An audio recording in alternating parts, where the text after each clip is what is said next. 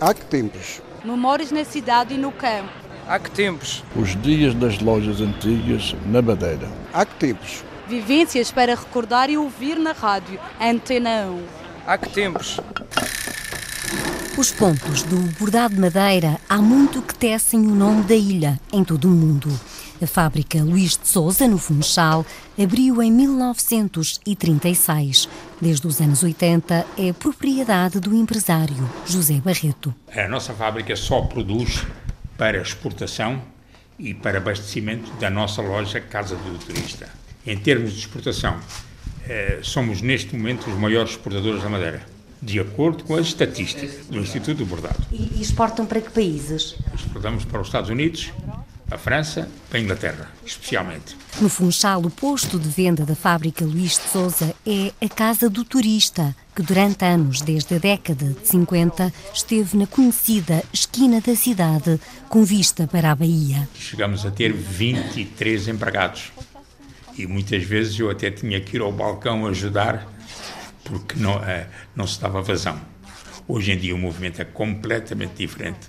Abriram muitas coisas, abriram hipermercados por todo lado, abriram lojas de chineses e há muita gente que não sabe dar o valor, não sabe distinguir o que é o bordado chinês e o bordado da Madeira. Hoje a Casa do Turista fica na Avenida do Infante. A fábrica de bordados Luís de Souza também mudou de localização e está na Rua da Carne Azeda. A atividade do bordado da Madeira já foi muito diferente.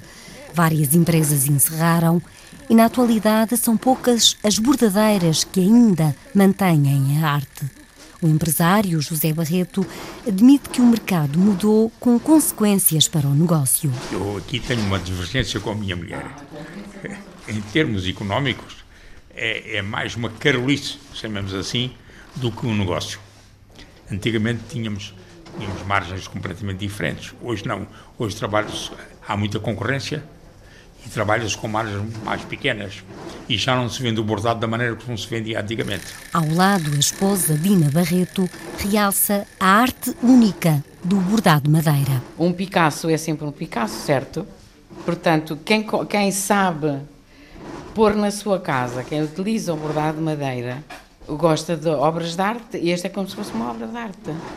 Uh, o bordado de madeira, porque é que é diferente? Porque em parte nenhuma do mundo o artesanato é uma indústria e nós temos uma indústria. E na fábrica, Dina Barreto é um rosto que cria a arte, que depois é bordada. A criação, os novos desenhos, a, a aplicação ao vestir, pronto, isso passa tudo um bocado por, por nós, a desenhadora e eu e a costureira.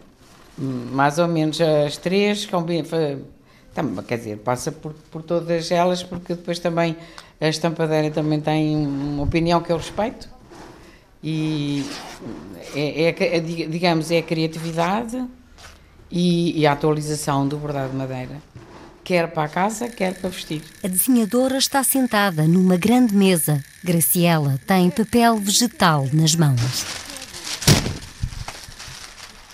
Eu recebo as ordens com as medidas, os tamanhos, uh, os números de, do desenho e depois uh, eles pedem várias medidas e alguns já estão, tá, o outro desenho já é para criar e outros já estão criados, só que ele pedem outras medidas e tem que fazer a medida toda. Depois de desenhado, o trabalho é picotado. É, praticamente é desenhar com agulha. E aqui nós damos o sinal do ponto que a braseira vai bordar, que é o ponto de sombra. Embora não esteja aqui desenhado a lápis, mas eu já sei de cor.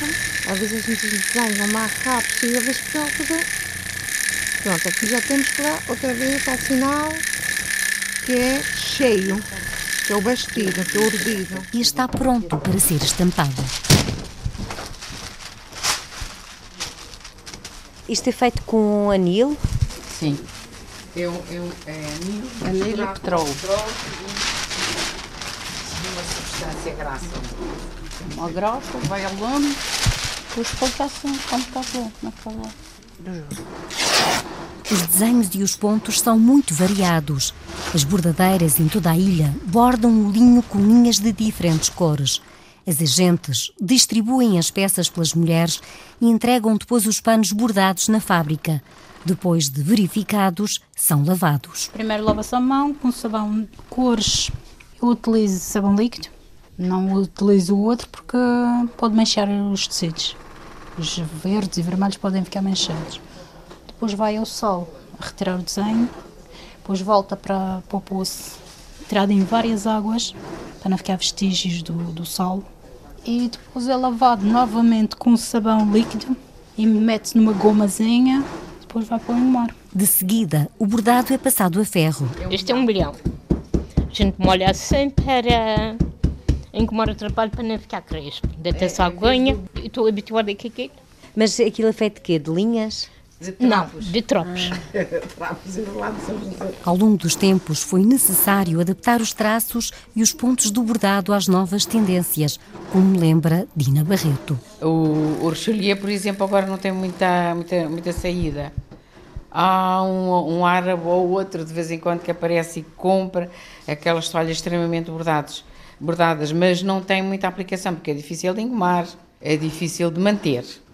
A mistura do linho com o organdim ou as toalhas de organdim, para já os chineses não conseguem uh, imitar-nos, aí estamos a ganhar. Além dos artigos tradicionais de bordado de madeira para a casa, como toalhas e naprons, a empresa produz também diferentes peças de vestuário. As pessoas sempre investem, sobretudo na roupa das crianças, dos bebês, tanto de rapaz como de rapariga. Estamos a apostar um bocado nessa parte e é o que melhor se vende aqui localmente.